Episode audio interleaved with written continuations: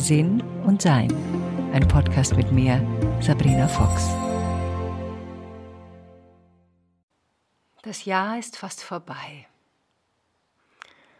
Und das war wirklich ein Jahr, das sich keiner von uns so, glaube ich, hätte vorstellen können. Und die intuitivsten von uns haben wahrscheinlich nicht gedacht, dass es sich so entwickeln wird. Und am Ende des Jahres, das, was wir meistens tun, ist, dass wir zurückschauen und das Jahr nochmal Revue passieren lassen. Und wenn wir zurückschauen, schauen wir ja immer in unsere Vergangenheit zurück.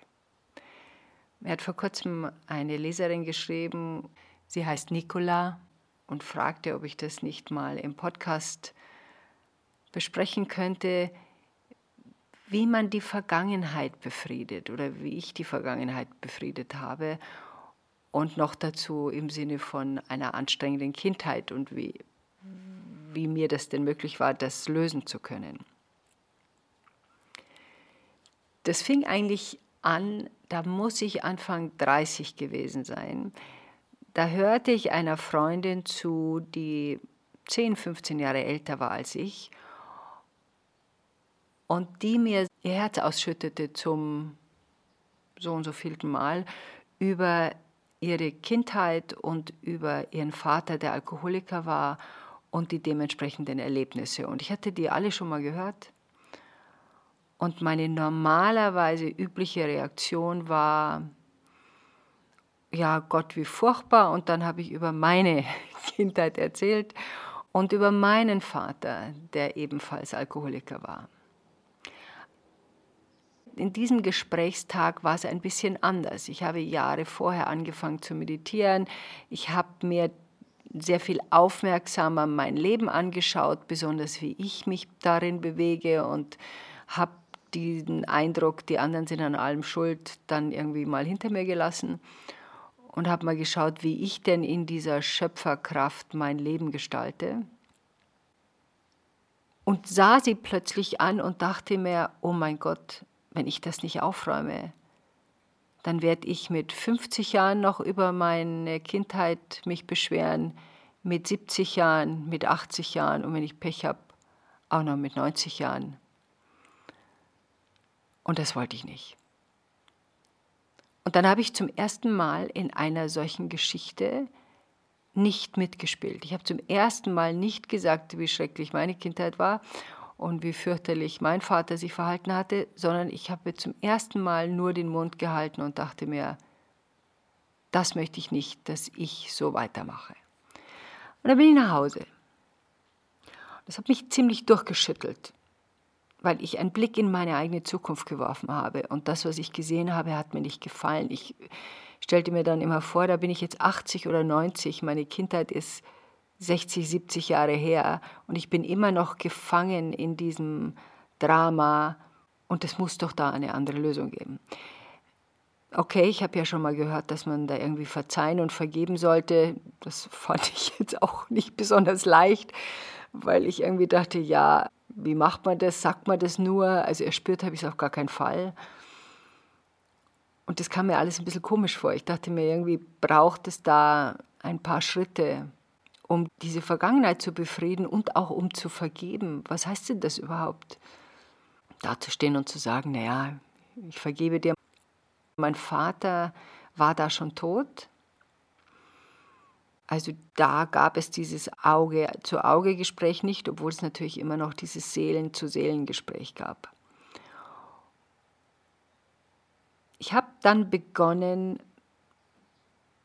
über viele Schritte nachzuforschen, wie man denn überhaupt verzeihen lernt. Und da ist mir aufgefallen, dass ich das eigentlich nur dann kann, wenn ich verstehe, warum jemand so handelt, wie er handelt.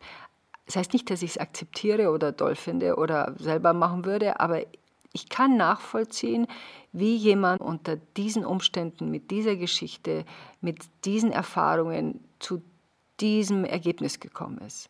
Und dazu musste ich dann erstmal eine Erforschung anstellen. Und die Erforschung war zum Teil indem ich Familienmitglieder gefragt habe über meinen Vater, über seine Kindheit, was da eigentlich überhaupt passiert war, dass er zu einem Mann wurde, der sich nicht mitteilen konnte, der aggressiv war, der uns zum Teil enorm erschüttert hat, vor dem wir uns fürchteten und der seine inneren Schwierigkeiten nicht in der Lage war zu lösen. Da weiß ich noch, da habe ich meine Mutter angeschrieben, ob sie mir nicht bitte ein Foto von meinem Vater schicken könnte. Und das, die, nein, ich habe sie angerufen, weil die erste Frage diese war, warum? Und dann habe ich ein Foto aufgehängt von meinem Vater in meinem Zuhause und meine kleine Tochter hat dieses Foto gesehen. Damals war sie drei und kannte ihren Opa natürlich nicht, der war vor ihrer Geburt gestorben und sie sah dieses Bild, schaute dieses Foto an und sagte Opa.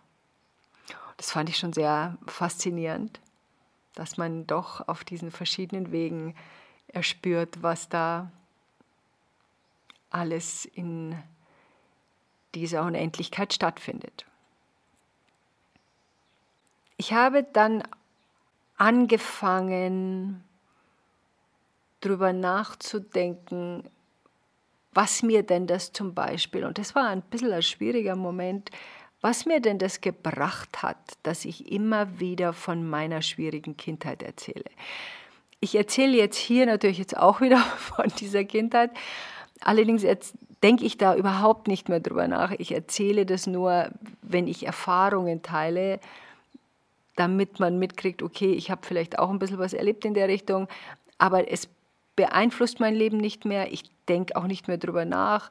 Meistens, wenn ich davon erzähle, lache ich oder lächle ich dazu. Das ist, da, da wird überhaupt nichts mehr innerlich getriggert. Keine Trauer, kein, keine Wut, kein Ärger, kein Bedauern. Das ist ein völlig freies Feld geworden. Und daran erkennt man auch, ob es wirklich aufgelöst ist. Ich bin dann auch in Therapie gegangen gleichzeitig, weil ich gemerkt habe, dass es da noch was aufzulösen gibt. Und in dieser Therapie habe ich dann gemerkt, dass ich mein ganzes Kindheitsleben oder ein großer Teil meines Kindheitslebens in der Angst vor Terror lebte.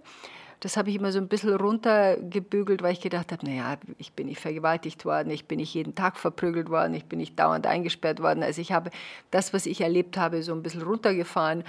Und es war ja auch so, unser Vater war ja nicht ein Monster im Sinne von jeden Tag, was ja auch gibt, tragischste Erlebnisse, aber es war halt trotzdem dieses, diese Angst davor, dass es passieren könnte, weil es eben halt auch ab und zu passiert ist. Dann ist mir auch aufgefallen, dass ich das auch ein bisschen erzähle, wie schwierig meine Kindheit war, weil ich Mitgefühl haben wollte. Ich wollte, dass man mich tröstet. Ich wollte, dass man mit mir vorsichtig umgeht. Ich habe ja schon so eine schwere Kindheit hinter mir, dann sei jetzt bitte gefälligst nett zu mir.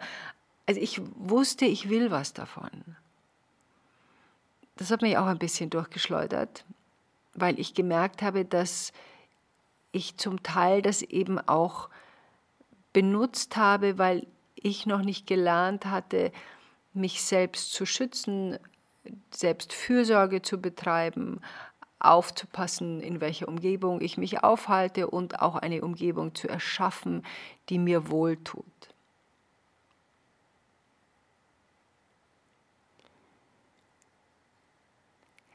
Als ich anfing, meinen Vater besser zu verstehen, wurde mir auch klar, mein Vater war vernarrt in mich, wie ich klein war. Und ich war sein erstes Kind. Es kamen noch zwei Mädchen danach und damals hat er auch noch nichts getrunken gehabt. Aber er hat natürlich seine Familiengeschichte mit sich gebracht. Uneheliches Kind, immer herumgestoßen, Junge in den Krieg. Was immer er da erlebt hat, hat er nie mitgeteilt. Also diese Unfähigkeit, sich auszudrücken und mitzuteilen, war auch viel in seiner Ehe Und meine Mutter hatte das natürlich auch nicht gelernt, sich mitzuteilen. Meine Mutter war der Meinung, wenn man heiratet, ab dann ist man glücklich, weil sie es in ihrer, in, bei ihren Eltern so erlebt hatte und war überhaupt nicht vorbereitet auf irgendetwas anderes. Und war auch nicht in der Lage, in den damaligen Umständen sich schützend vor ihre Kinder zu stellen. Ich habe also immer mehr verstanden, wieso mein Vater so wurde, wie er wurde. Natürlich hätte er, und das nehme ich ihm auch nicht ab, quasi, sich als erwachsener Mensch, wie er gesehen hat, was er da tut, Schritte gehen können. Also seine eigene Entscheidungsfähigkeit ist damit nicht ja, verschwunden trotz allem tut es ja mit mir nichts. Also ob er sich jetzt und wie er sich jetzt entschieden hat und warum er sich nicht entschieden hat, ist ja völlig egal. Das Ergebnis war, er hat sich so entschieden, das Ergebnis war, das hat mich so beeinflusst und das Ergebnis war, das ist eine meiner Seelenhausaufgaben und das war auch eine meiner Seelenhausaufgaben, äh, vergeben zu lernen. Und Stück für Stück habe ich dann ihn mehr verstanden es nachvollziehen können. Und ich weiß noch, das war mal eine Meditation, die ich hatte, da lag ich im Bett abends, viele Jahre her, und dann habe ich gesagt, ich wünschte mir, ich könnte dir verzeihen, weil das konnte ich damals noch nicht, das weiß ich noch, aber ich wünschte es mir. Ich wünschte mir, ich könnte dir verzeihen und ich wünschte mir halt so einen netten Papa gehabt zu haben. Und in diesem Moment erspürte ich so eine körperliche Sensation, als wenn bei mir im Bauch irgendwas aufplatzt. Das war ein enormes Gefühl, erinnere ich mich noch. Und da ist auch, glaube ich, was aufgeplatzt, nämlich dieser ganze Groll, den ich da gehalten habe, der hat sich aufgelöst. Und ab diesem Zeitpunkt ging es eigentlich immer besser mit dem Verstehen. Also falls die Eltern noch leben, und es da Sachen gibt, die man einfach noch nie besprochen hat. Oft tut man es ja nicht, weil man die anderen nicht verletzen will oder jetzt ist sie schon 80 und jetzt muss ich doch nicht da auch noch. Mhm. Aber ich glaube, dass man schon gerne auch Sachen aufgeräumt hinterlässt, wenn man gehen will. Und die Person ist ja selber, wenn sie nicht völlig blind ist und völlig unwach und schlafend ihr eigenes Leben und ihr eigenes Sein betreffend, doch in der Lage, da ein bisschen zu erkennen, hm, das ist vielleicht nicht so doll gelaufen, kann man ja trotzdem die Möglichkeit nutzen, um nachzufragen. Und da gibt es Schritte, die ich gerne mache und auch selbst gerne empfehle, weil es aus diesem Vorwurf rausgeht. Sondern zum Beispiel nachzufragen, wie war das eigentlich für dich als junge Mutter oder wie war das eigentlich für dich als junge Frau, als junger Mann? Erzähl doch mal. Und wenn man wirklich interessiert, es schafft, interessiert dabei zu bleiben, ohne den eigenen Schmerz damit reinzunehmen, sondern es versucht zu betrachten mit einer gewissen Neutralität, in der man sich das anschaut und sagt, okay, das ist das Leben meiner Eltern oder irgendeiner anderen Person, die mich großgezogen hat. Warum hat sie das und das gemacht? Und dann kann man so vorsichtig, sorgfältig, Stück für Stück da nochmal nachforschen. Und die fangen dann an zu erzählen, das habe ich immer wieder von anderen Leuten, die es ausprobiert haben, gehört und auch selbst erlebt, wenn man mit einer, einem wirklichen Interesse und dem Wunsch, es nachzuvollziehen, jemanden fragt, warum er sich so entschieden hat, dann öffnet sich da ein weites Feld ein Feld, in dem man sich treffen kann. Das ist jetzt nicht einfach, es ist aber enorm heilend. Das habe ich bei meiner Mutter gemacht. Ich muss mal schauen, ob ich mich noch ungefähr daran erinnern kann, weil, wie gesagt, diese Sachen, wenn sie dann mal erledigt sind, sind sie erledigt.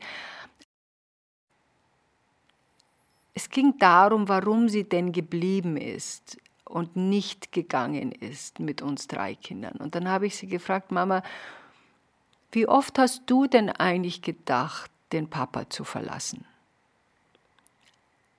Also alleine schon diese Fragestellung ist nicht, wieso hast du denn unseren Vater nicht verlassen? Sondern entweder hast du schon mal drüber damals drüber nachgedacht, ihn zu verlassen, oder wie oft hast du darüber? Also ich habe das wie oft gewählt, weil ich mir sehr sicher war, dass sie darüber nachgedacht hat. Sie hat es halt dann nicht getan. Und dadurch entstand dieses Gespräch von ihren Gründen, die ich alle nachvollziehen konnte zu der damaligen Zeit, Anfang der 60er Jahre, Ende, ja, Anfang, Mitte 60er Jahre, wie diese ähm, Situation damals war für eine Frau, die keinen Beruf ausgeübt hat, die drei Kinder hatte. Wir wohnten eh schon in der Sozialwohnung. Ich konnte das nachvollziehen, ich konnte das verstehen und immer wieder ihren Versuch. Und da habe ich nachgefragt, ohne Vorwurf. Und man kann schon mal, das ist aber der zweite Schritt, dann auch sagen, wie es einem selber gegangen ist. Indem man sagen kann, weißt du, nicht in diesem Gespräch, in einem späteren Gespräch, weißt du, Mama, ich verstehe, bla bla bla bla bla bla, oder Papa, wenn in meinem Fall ging das nicht, weil er nicht mehr lebte. Und dann zu sagen, darf ich dir mal sagen, wie es mir da gegangen ist während dieser Zeit, was ich mir hätte gewünscht. Und das hat bei uns eine lange, lange Zeit gedauert, weil ich natürlich auch im Üben war mit dieser Art von Gespräch, weil ich selber noch in meinem Rechthabermodus war, den ich wirklich sehr ungern aufgegeben habe. Und weil meine Mutter in ihrem Verteidigungsmodus war und ihr Leben auch von mir nicht zerfleddert haben wollte. Sondern jeder von uns, gerade am am Lebensende schaut sich das an, wie wir Sachen gestaltet haben und manche haben wir toll gestaltet und manche waren nicht so toll. Trotzdem haben wir natürlich unsere Lebenserfahrung daraus gemacht und das ist eben passiert, weil wir eine Seelenausaufgabe hatten. Ich weiß noch, dass meine Mutter, die über viele Jahre den Rausschmiss meines Vaters, als ich 17 war, dann irgendwie so hingebügelt hatte, ich wollte ja sowieso ausziehen. Und da an Weihnachten, das ist, glaube ich, weiß gar nicht, fünf, sechs Jahre her, saßen wir so zusammen, die ganze Familie, und dann sagte sie, ja, Sabrina, du wolltest ja, es ging ums Umziehen, und sagt sie, ja, du bist ja früh schon umgezogen, du wolltest ja immer schon früh raus und bist ja von, mit 17 schon von zu Hause ausgezogen, worauf meine Schwester lachend sagte, Mama, der Papa hat sie rausgeschmissen mit fünf Mark und einer Plastiktüte und rausgeprügelt an dem Tag. Und meine Mutter zuckte so und schaute mich an und sagte, Mai, weißt du, das habe ich ganz vergessen. Und dann gab es einen Moment der Pause, wo niemand was gesagt hat, aber wir alle auch lächelten. Das war jetzt nicht, sie spürte die Wärme, die in unserer Familie da aufgetaucht ist bis zu diesem Zeitpunkt, weil wir schon so viel aufgeräumt hatten. Und sagte, ja, das stimmt. Ja. Und dann schaut sie mich an und sagt, es tut mir leid. Und das war rührend. Sie hat sich erlaubt, ihre eigene Vergangenheit, die sie sich ja in irgendeiner Form auch schön geredet hat, zu betrachten durch meine Augen. Und dann sagte ich zu ihr, Mama, danke, aber weißt du, es hat mir auch viel gebracht, dass ich früh gehen durfte. Und das stimmt, es hat mir auch viel gebracht. Ich habe enorm viel gelernt. Ich ich hatte immer gebetet, von zu Hause ausziehen zu können. Und das ist dann so passiert, das war ein bisschen überraschend. Aber ich erinnere mich noch an dieses Gefühl, wie ich da draußen stand mit meiner Plastiktüte von Klamotten und meinen 5 Mark, wo ich dachte, oh Gott, ich bin jetzt draußen, ich muss nicht mehr zurück. Also es hatte eine Erleichterung in mir. Und irgendwann mal später hat meine Mutter auch irgendwann mal gesagt, gell, da haben wir Karten gespielt miteinander sprach sie über Kindheiten, über ihre eigenen, und dann schaute sie hoch und sagte, gell, du hattest keine schöne Kindheit. Dann habe ich gesagt, nein, Mama, die hatte ich nicht. Und dann war es erledigt. Also dieses, diese Rührung zu lassen, ohne da gleich nochmal reinzubohren, das ist ja, interessiert mich ja nicht mehr. Das, die Vergangenheit ist dann befriedet, wenn man darüber sprechen kann, ohne dass etwas getriggert wird.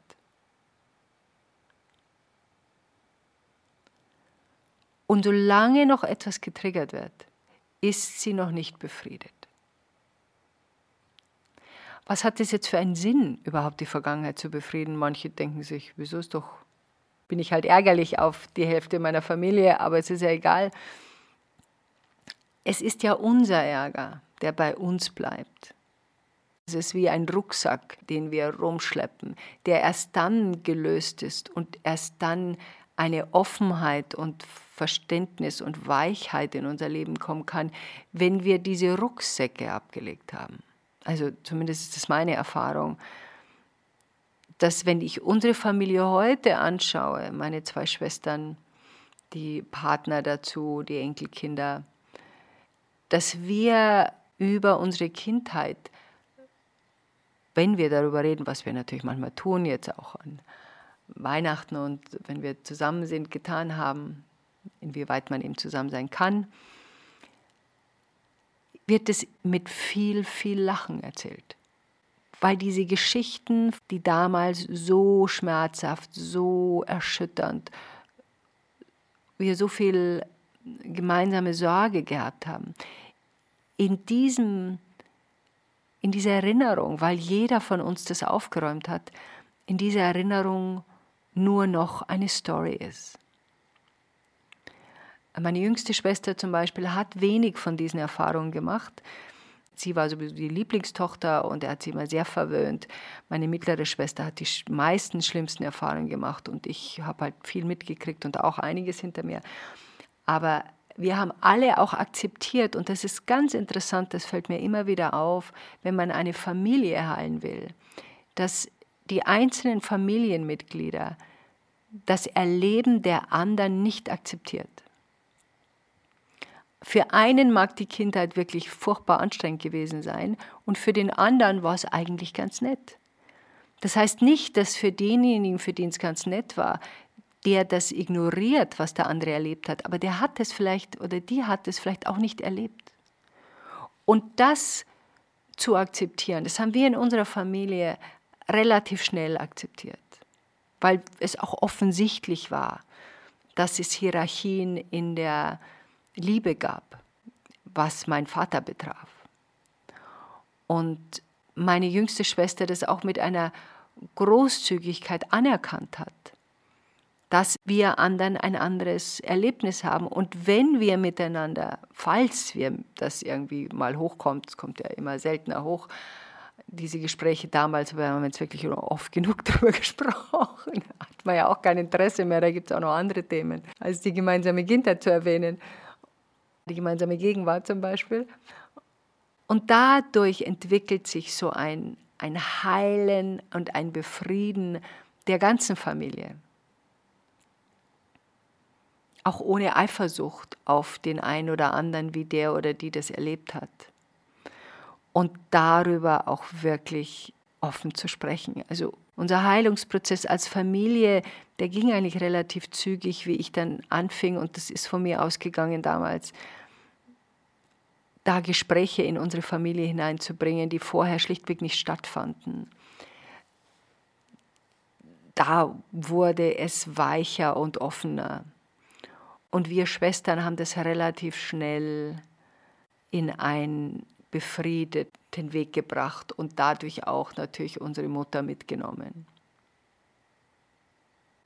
Viel, was wir in unserer Kindheit erlebt haben, erleben wir dann immer wieder, weil wir darüber nachdenken. Also wir äh, vertiefen dieses Erlebnis quasi. Und da braucht es eine andere Lösung dafür. Also, wie gesagt, mir hat Therapie geholfen. Allerdings habe ich mir auch eine ausgesucht, wo das nicht immer und immer und immer wieder wiederholt wird. Ich finde es mal ganz gut, dass man das sich anschaut und dann äh, findet man auch raus, aha, das war so und so. Aber dieses konstante, dauernde daran rumforschen, finde ich jetzt ehrlich gesagt unpraktisch, weil ich habe eine Gegenwart und ich habe hoffentlich auch noch eine Zukunft. Und da habe ich auch nicht die Lust und die Zeit, mich in meiner Vergangenheit da zu sehr einzu graben, die ist nun mal halt auch glücklicherweise vorbei. Und da hätte ich sie auch gerne. Und was man machen kann, wenn man damit so noch sehr große Schwierigkeiten hat, ist sich zum Beispiel die ideale Kindheit vorzustellen. Wie hätten meine Eltern oder wer immer mich großgezogen hat, idealerweise wach reagiert? Und vielleicht habt ihr Lust auf eine kleine Übung jetzt noch. Wenn ihr eine Situation in eurer Vergangenheit habt, Denkt mal kurz drüber nach, drückt auch gerne auf Pause, bis ihr eine habt, die ihr gerne befriedet haben möchtet. Und dann drückt wieder auf Play, wenn ihr soweit seid.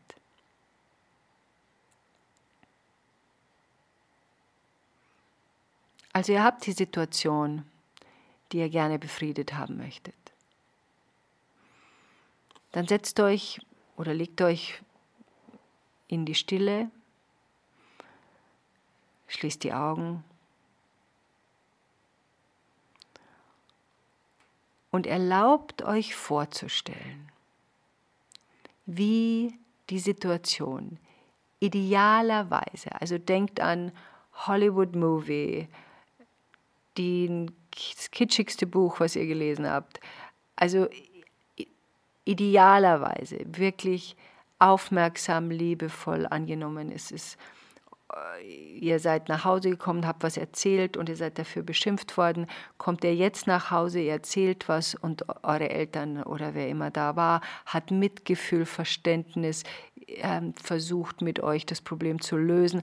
Also erlaubt euch es wirklich idealerweise vorzustellen. Und malt das aus in allen Farben, Facetten. Lasst euch damit Zeit und seid so lieb, drückt auf die Pause-Taste und lasst euch Zeit damit.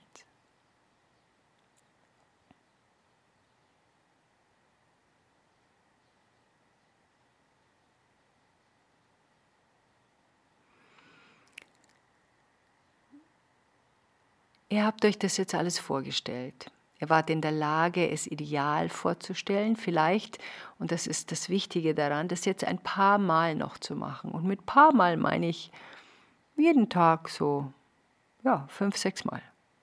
Wenn ihr irgendwo euch duscht, wenn ihr irgendwo sitzt und auf irgendwas wartet, wenn ihr beim Bügeln seid, wenn ihr gerade irgendwie draußen spazieren geht, stellt euch das vor, weiterhin vor. Ihr könnt auch immer noch was hinzufügen, also noch was Idealeres, was euch vielleicht vorher gar nicht eingefallen ist. Und stellt euch das immer wieder vor. Dadurch legen wir auf diese Wunde in unserer Erinnerung eine Wachsschicht, also eine idealere Schicht. Das ist für manche ein bisschen irritierend, weil sie sagen, ja, aber das wird doch nicht geheilt, die Vergangenheit war so, wie sie war. Ja, das mit der Vergangenheit ist so eine Sache. Woran ich mich erinnere und was wirklich genau passiert ist, ist nicht zwangsläufig das Gleiche. Die Vergangenheit ist so flüssig wie unsere Gegenwart. Das bedeutet, dass wir uns vielleicht an Aspekte erinnern können, die aber nicht zwangsläufig so gewesen sein müssen sondern vielleicht haben wir was ausgeblendet, was nicht mitbekommen. Also wenn wir starr darauf beharren, das war genau so und nicht anders, hm, hm, können wir vielleicht mal die Möglichkeit nur in Erwägung ziehen, dass es vielleicht nicht so hundertprozentig abgelaufen ist, wie wir uns daran erinnern.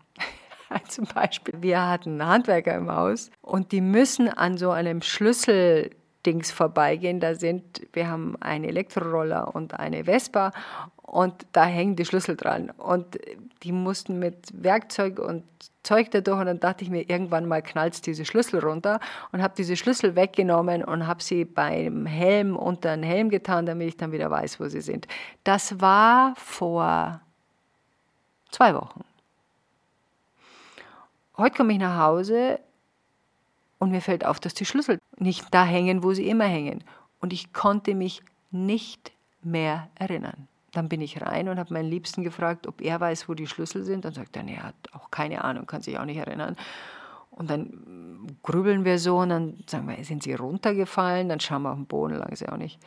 Dann ist ihm zuerst eingefallen, sag mal, haben wir die nicht weggetan wegen den Handwerkern, damit die da nicht hinkommen und die nicht sonst da aus diesem Haken da runterfallen? Und dann fiel es mir auch wieder ein. Also ich wusste nicht mal mehr, was ich vor zwei Wochen entschieden habe.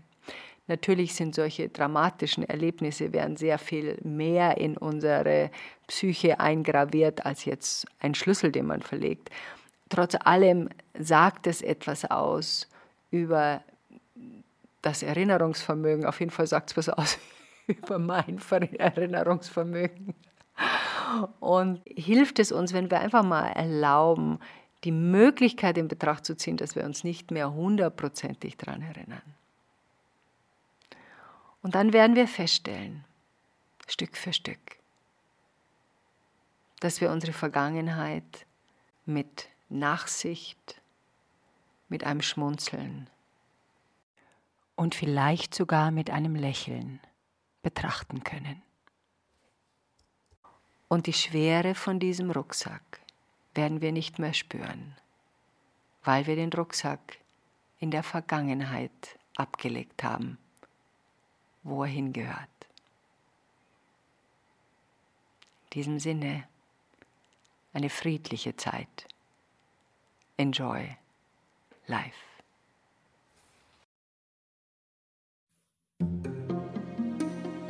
Weitere Informationen über Sabrina, ihre Bücher und Online-Kurse findest du auf sabrinafox.com und sinnsucher.de.